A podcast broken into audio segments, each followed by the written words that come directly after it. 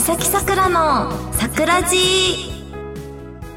皆さんこんにちは三崎さくらですこの番組はチェルことミサキングがあなたの心に桜を咲かしちゃうハートフルな番組ですえっと、桜島もついにボリューム13になって2年目に突入しました。ありがとうございます。パチパチ。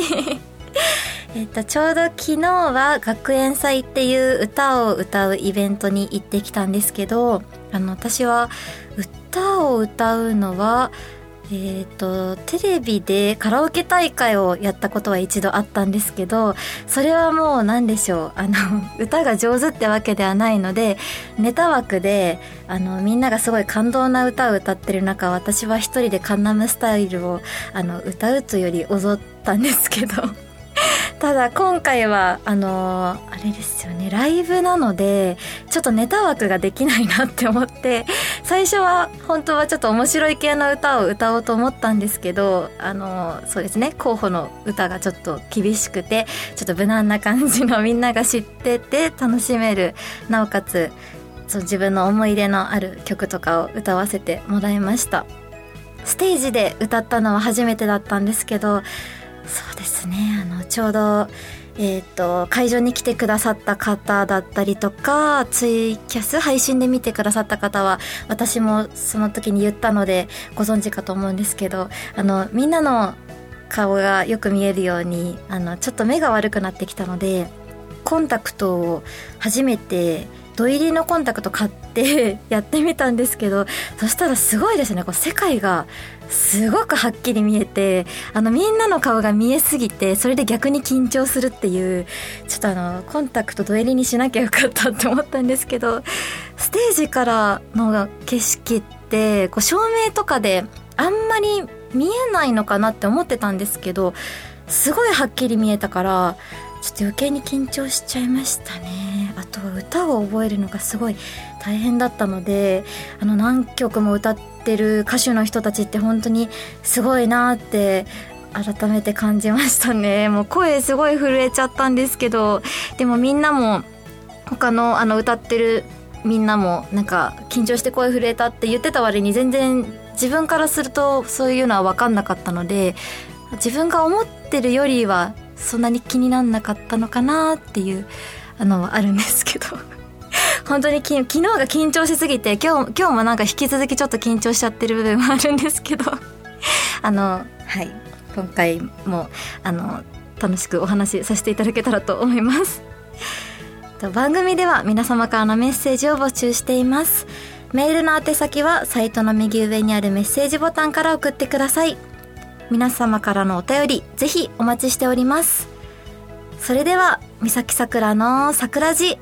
今日も最後までお付き合いください。この番組はラジオクロニクルの提供でお送りいたします。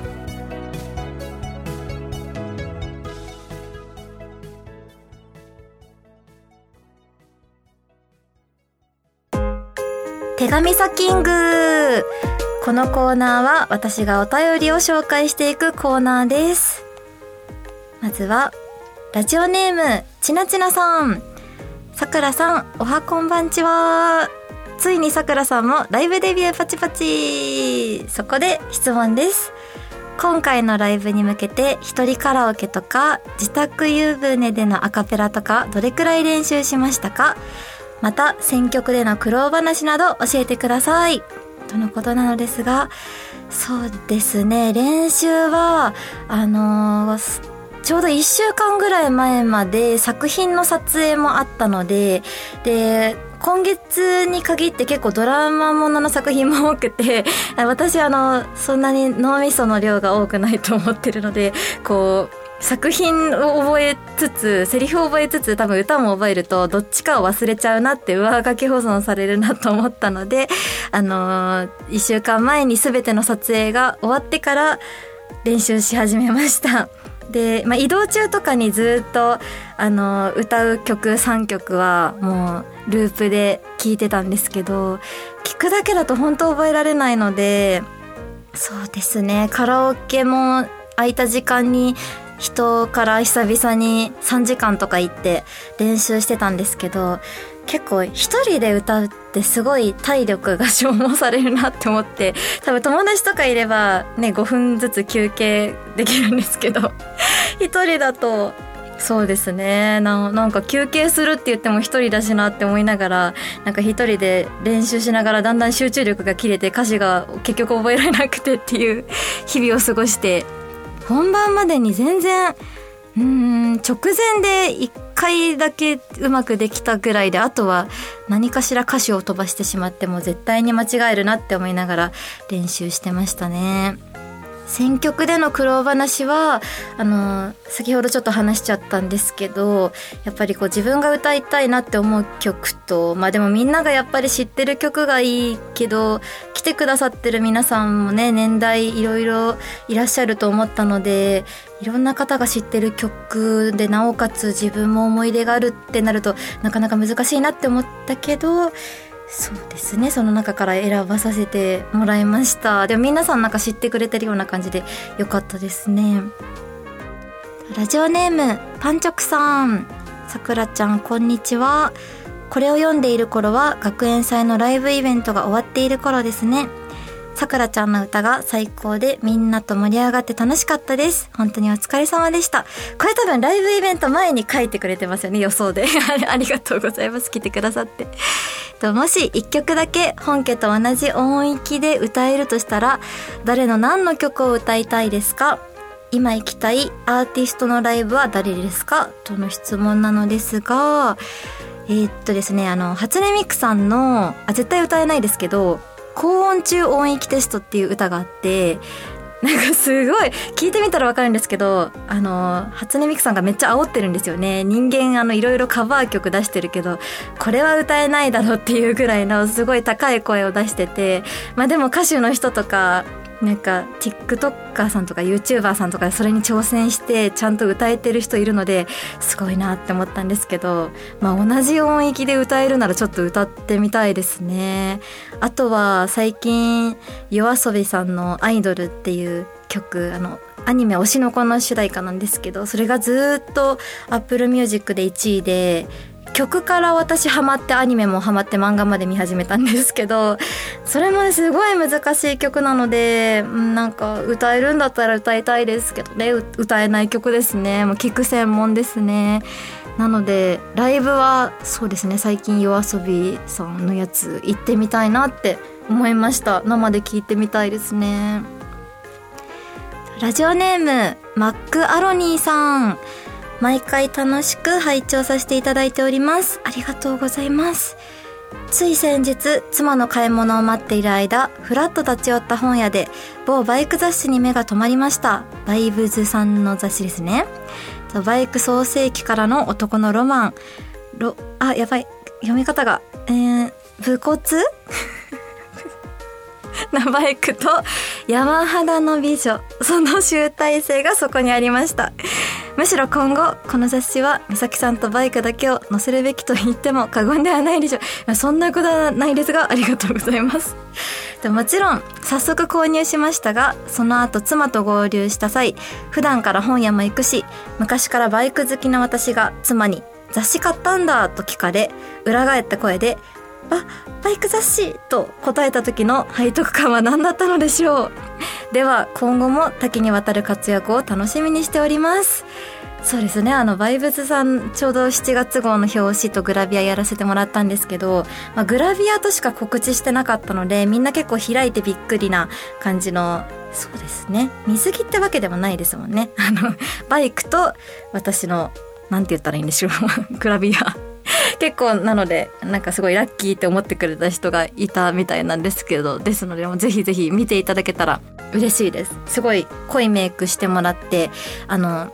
私紫色が好きなんですけどちょうどバイクも衣装も紫だったのでなんかすごい嬉しかったですね。ちょうどあの芸能やってる頃からバイクのモデルってすごいかっこよくてやってみたいなって思ってたまま機会がなくく過ごしてきちゃったので突然あのオファーが来てすごい嬉しかったです。見ていただいてありがとうございます。ラジオネーム海かもめさん。と質問です。今年の夏にこれはやりたいってことや行きたい場所はありますか？と余談ですが、6月に誕生日を迎え、とうとう30歳になってしまいました。おめでとうございます。あ、すごい。た、ため、同級生だ、まさかの。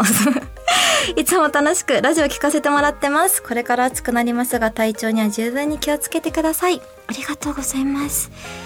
えっ、ー、と、夏にこれはやりたいってこと、そうですね、夏は海には行きたいなって思いますね。沖縄とか行けたらいいな。あとは、花火すごい好きなので、ちょうどね、あの、3年ぐらいコロナ禍で花火大会がなかったけど去年ぐらいからちらほらやってくれてるところがあるので混んでるかもしれないですけど、まあ、有料席とか取ってゆっくり見に行けたらいいなって思います。あの新潟の花火とかねすごい大きいのでいつか行きたいなって思ってたんですけどちょっと今年はあの新潟出身の方に聞いたらもうホテルとかもいっぱいみたいなので来年チャレンジしたいなって思っています。ラジオネーム、ゆうじそうじさん。いろいろな場所で撮影をされていますが、その中でも今までの作品の中で特にお気に入りの撮影現場を3点。ともし海外で撮影をしたいと思ったらどういう場所で行いたいかを教えてください。えー、っと、撮影現場か。うーん、えっとね、旅館っぽい旅旅館か。旅館を貸し切ってるのか。撮影現場だからそういうとこでもいいのかな。旅館を貸し切るってことはなかなかないので それもいいなって思いましたしうん2つ目はそうだな。あそれこそ旅館系だと大体地方になるんですけどなんか旅館じゃないのか。そう和室のすっごい広い部屋がのお家が都内にあって和室バージョンとあとね例のプールって言われてるグラビアの方とかもよく使ってるスタジオなんですけどあれもすごいあれは洋ですよね。大きいシャンデリア飾ってあって天井高くてすごい豪邸があるんですけどあそこのスタジオになってるのかな。もう豪邸に入る機会ないのであそこもすごいいいなって思いました。あと3つ目はそうだな。私はであれ電車のセット私まだ見たことないのかそういうの見れたらいいなって思ってるんですけどでもいいろいろななんかうーんとお何のやつだっけ？あそれこそ電車じゃないけどなんかちっちゃいその電車だかお手洗いっぽい感じのとことかなんかそういういろんな種類のが置いてあるあのところがあってなんかそういうのすごい面白いなって思いましたね。いつかなんかリアルの電車のセット見てみたいなって思っています。とラジオネームエミリオさん。もしえっ、ー、と3つの願い事ができるなら何をお願いしますか？これあのアラジンの魔法のランプの妖精が目の前に現れてって書いてあるけどちょうどね7月7日七夕だったらお願い事だなって思って。うーん。でもコメントにね「世界平和不老不死大金持ちになる系の定番の願いは面白くないのでそれら以外で教えてください」って書いてあるんですけど。えー、っとそうだな。うーん。うんとそうなってくると最近ね七夕のえっ、ー、となんて言ったらいいんだっけあれ。七夕のあのお願い事書くやつ。短冊。短冊。いろいろねあの書いてあったりするじゃないですか。ああいうの見るのすごい好きなんですけどいつもはあの子供たちの可愛いお願い事見るの好きなんですけどこの前多分大人の人が楽していきたいって書いてあってそりゃそうだって思ったんですけど。だから自分が楽になるためのお願い事にしようかなで一つは考えたのはあのもう専属マネージャーみたいな。それはあの毎日日常でマネージャーさん欲しいって思ってもうなんか自分でやってる仕事とかのスケジュール管理がごちゃごちゃして忘れちゃう時とかあるからそういうのやってくれる人が欲しいなっていうのが一つとうんと2個目はちょうどドラマで「私のお嫁くん」っていうドラマがやってたんですけどなんかこう女の人がいっぱい仕事して男の人があの家事とか料理してくれるみたいな。あそういう人いてくれたらめっちゃいいって思いました。あと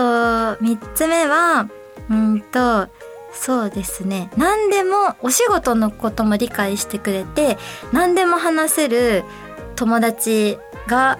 あのいますいるんですけどそのやっぱお互い忙しかったりするといっぱい会えなかったりするからもうちょっとこう素で話せるお友達できたらいいなって思いました。そんな感じですかね。と以上手紙サキングのコーナーでした。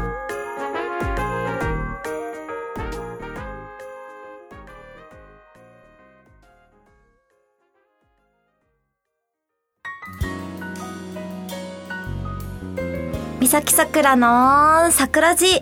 そろそろエンディングのお時間ですなんかランキングも発表しようっていつも思ってるんですけど、こうなるべくみんなのメッセージ読みたいなって思うと最近あの、手紙サキングが多くなってしまってすみません。でも、なんか一つ一つゆっくりお話できる、することができたので、それはそれで良かったかなと思っています。えっ、ー、と、告知はですね、あの、7月が寂しいことになくてですね、8月がまだちょっと情報解禁されてないかもしれないので一応日付を言いますと8月1日が一つとあとはあ1個言えるのは8月12日だったかな。8月12日の土曜日はなんと大阪で初めて撮影会に参加させていただきます地方でねイベントしてほしいっていう声もよくあったんですけどなかなか私コロナ禍からのデビューで全然地方に行けてなかったので